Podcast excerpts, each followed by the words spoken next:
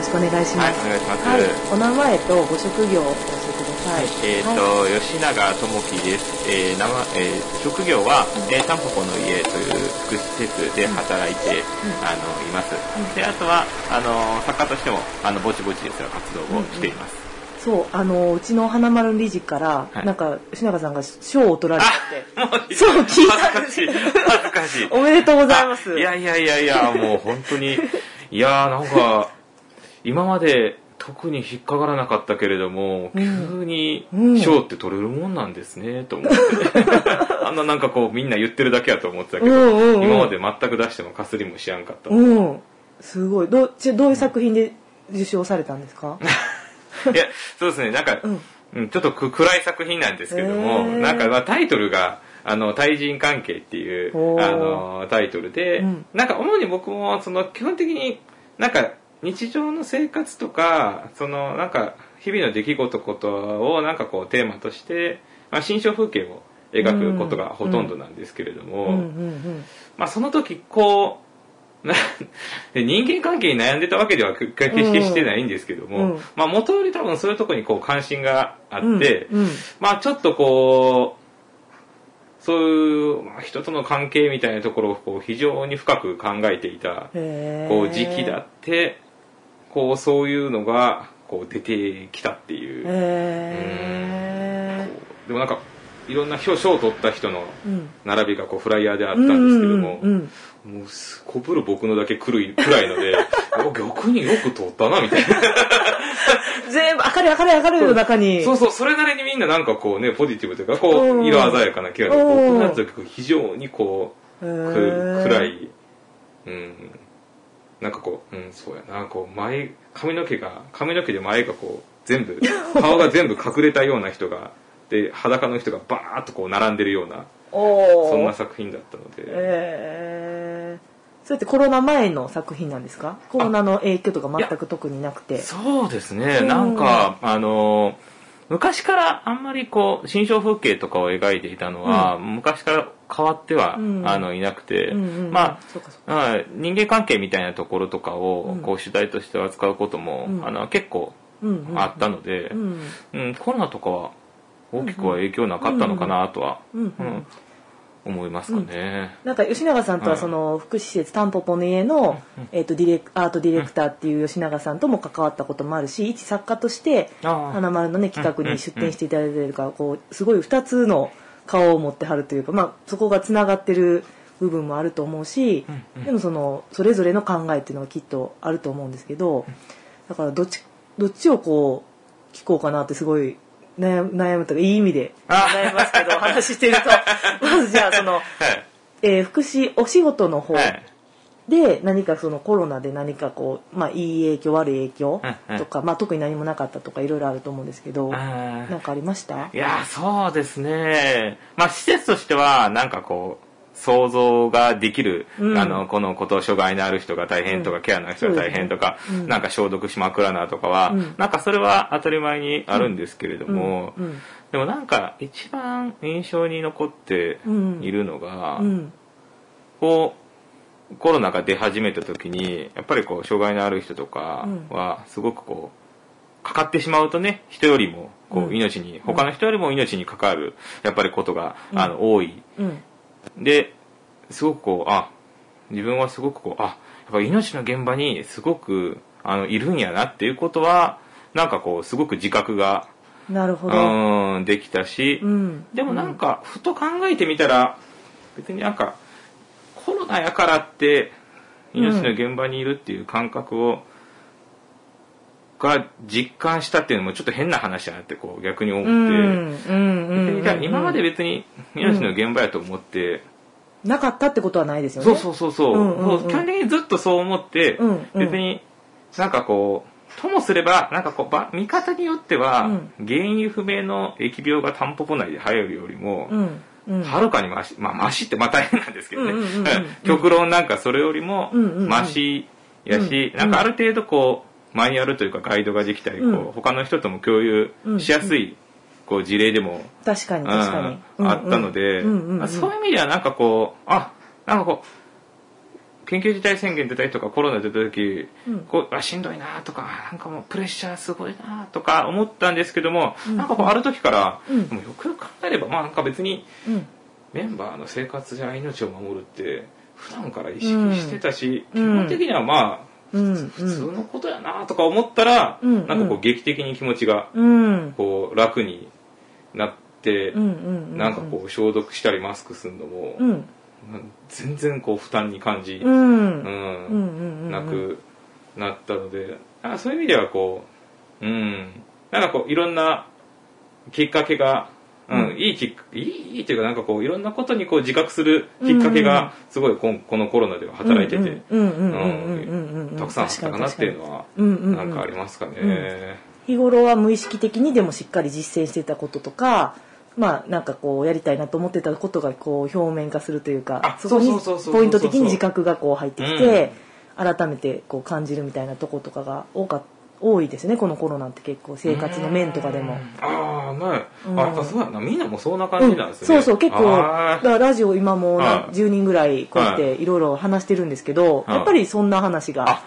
みんな出てくるる出てきますね。へえそうなんやな、そうそうそうそうそう。うんでもやっぱその気持ちの切り替えまでは結構大変っていうか、こうプレッシャーがすごかった時もやっぱりあったんですね。ああそうですね、なんかうう。こそりゃそうですよねでもね。ううん。なんかドキちょっと自分が勝ったらどうしようとか、ねハラハラドキドキうんするけれども。まあでも普段からな、やっぱりこう体調管理気をつけやなとか。そうですよね。うん。そういうこともうん。うんうん。こうすごくあったので、まあそうん。こでなんかこう実感できたことは自分にとっては、ううんん。なんか良かったなっていうのは、うん。うん。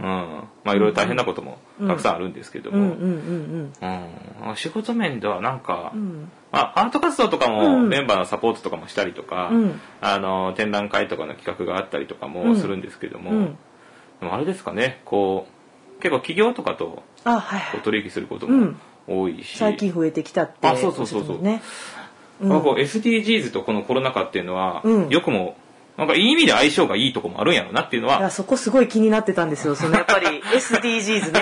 うんうんうんうん。あるんやろな。だこういう時だからこそ、うん。なんか持続可能なみたいなことをうん。やっぱり、こう考えるっていうことはすごくこう重要なんだろうなっていうのは、うん。ちょっと僕にはあまり壮大すぎて、もう時たまプーンみたいな気分になる。も それ企業さんの話とか聞いててる時ですか？なんか、こう、話そうですね、こう想像を巡らせてて、おーとか、うーんとかこう SDG 調べてみたりとか一応。うん一応ね企業さんもすごい大切にしてはるんで。うんうん。ぼやーっとこう、なんか、い一瞬意識が宇宙に飛んじゃう時ありますよね。なんか、ほう、持続可能なって言われてもな、みたいな、こう、わけわからへんなってこう思いがちやけど、あーすごい、まあ逆にでもそういうとこは、今だからこそ考える必要が、うん。あるんやろな、みたいなとこは、うんうんあああるし、うんうんまあそこになんか、やっぱ施設でのアート活動っていうのは、うんい一般のそれよりは、こう特殊な部分がやっぱめちゃくちゃ、そうですねうんどうしても、あの、あるかなとは思ってて、もちろんなんか一般のアートの的な作品もあるんですけれども、うんうんうん。でも、施設で、ね書かされてるわけではないけれども、うん。その、負担の、一般の人よりは選択肢が少ない中で、うん。アート作品を描いてるっていう状況であることとか、なんかその、いわゆる作業所と言われるような場所なんですけれども、担保の家が。うん。でそこで、アートをやるっていう、うん。作業所の科目でプログラムでアートがあるっていう状況は、なんか自発的にこうアート活動をやろうと思った、それと出発点がかなり異なって、ねうんうんうん。あの、来るから、なるほど。で、。かつなんか、どうしても画題の準備とか、うん。展覧会とかの、その、始まりとフィニッシュ部分では、うん。スタッフであったり他社が、うんうんそうですね。多くめちゃめちゃ介入を、うんうんあのーして、なんか出し方によっては作品の解釈の幅を、その、出したディレクター側は、例えばもう僕であったりとかがすごく大幅に、あのー解釈を広げる部分もあるから、うんまあ共同作品みたいな部分も、そうですね。うんうんそんな感じだとあるかなと思ってました。うんだからそういう意味ではかなり特殊やなっていうのは、ですね。なるほど。出発点が違うっていうのと、まあその作品の見せ方とかコンセプトの部分で、まあ共作はい他者との合作的な部分があるっていうのは、まあその、まあ、アーティストっていわゆるアーティストの人の活動とはかなりかなり、違いますよね。そういう中でどう意義を見つけ出したりとか、アートとしてどう価値を生んだりとかあその企業とどうやっていくかとかって、全然違う考え方というか視点が必要ですよね。いやーなんかうね、んまあそれこそなんかマルルームさんでね、うんうん。こう展覧会とかを、はい、2回していただいても、ねえ。素敵な展覧会を本当に。ああいやこうん。っちこそ本当ありがたい機会で、ああこうマルルームさんとかで展示する時とかは、うん。そのやっぱまあ企業さんとやる展覧会とかとかそのコンセプト立てとかを、うん。チャンネルをガラリと変わる、うん、展示作品は例えば同じやったとしてもコンセプトを変えるから見せ方の部分とかで、うん。大幅に変えるからうーん。それを作家本人の意思でっていうよりは、うん。それは他者の意思でうん。こう変えるっていうところはすごくなんかスリリングな感じやなっていうのは。リングですよね。そうですよね。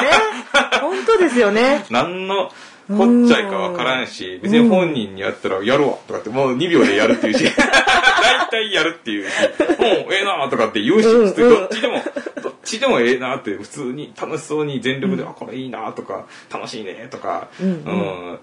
言うし、うんうんうんうんまあそれはねありがたいんですけれども、うん。まあその中でこうどこになんか価値づけとか、うん。なんか見出すかっていうのは、うん。うん。特になんかマルルームはまあ飯村さんが住んでてとか、うん。うん。ここが家っていう要素もあるしそのアートとしてもあのやっぱり地域アートであったりとか、面白いなんか現代アートの作品であったりとかそういうとこが並ぶいわゆるアートのギャラリーっていううん。こう要素もある中でまあタンポポの家がタンポポの家のやっぱり制作活動とかはどうしても生活にすごくうん。寄ったものが多いというか、うん。皆さん生活のケアの延長線上の中でプログラムがあったりとかっていう要素もすごく多いので、まあある意味なんか生活生活と生活っていうところは相性がすごくうんうんかったり、うん。むちゃくちゃ馴染むところがあるんかなっていうのがあったので、うんうん。まあ、コンセプト立ては結構そういう生活みたいなところとか、ね。日常みたいなところからうん。立てていったなっていう、うんうん。そこにアート的な見せ方をどんどん入れていくみたいな、すごく相性がしていただいてすごくいいなってやっぱり思います。やっぱその朝起きてご飯食べて作ってみたいなその一日のスケジュールの中の生活の一部として皆さん捉えてはる感じなんです。けど仕事って割り割り切ってる人もいれば、いまあ、食べることの生活排泄のような感じの延長上に作る一緒に作るみたいな、まあ、作らされてると思ってる人もいるかもしれない。しそれはもう本当にいろんな人がいますか？らそれって。いろんな人がなんかでもいますね。その仕事っていう意識とか、うん。せ作品を作ってるっていう意識とか本当にさま,、様々というかね。うん。生活の延長線上でやってる人も、うん。うんあのもちろん、うんうん。あのいますし、まあでも基本的には全体的なその生活の中の延長っていうのは全員がそうですよね。あ全員がね、それは間違いなくまあね間違いなくそうですね。ね。もうそこが生活する場所とかうんケアの場所なので、でね。うん。もうそ確実にそこは、ね。うん、そうなので、うんうんうん。まあ一般のそれとはなんか、うん。全うん。一般の方のこう作品を作ろうとか、まあうんもちろん生活の延長線上でやってる方ももちろん中にはね。うん、中にはいると思うでも。やっぱりアーティストとしてやってる以上、あそうそう。いいものを作りたいとか、それ こそ賞を取るぞとか次の展覧会に向けてとか、うん。なんかやっぱちょっと生活とはこう、うんそうね。切り離して作りたい、やっぱアトリエ別に持ちたいとか本、当そうだと思いますね、家だと集中できないとか、うん。なんかいろいろありますよね。本当ねそう思いますだから日々生まれてる作品は、もうだから持ってきた作品とかあまりにも一部で、もう日々何十点何百点ってある中から、こっちがそこに合わせてピックアップを、うん。ディレクター側のスタッフがこうやるっていうのは、本人にも相談する時もあるけどもでもほぼせんしな、そうか。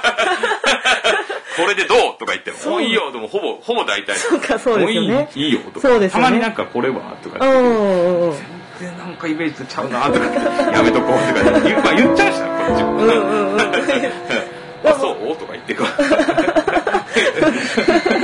向こうはそう言ってるけれども、どうかなって。俺か？とかね。あそこはすごく、うんうんせめぎ合いとしては、多分キュレーターとディレ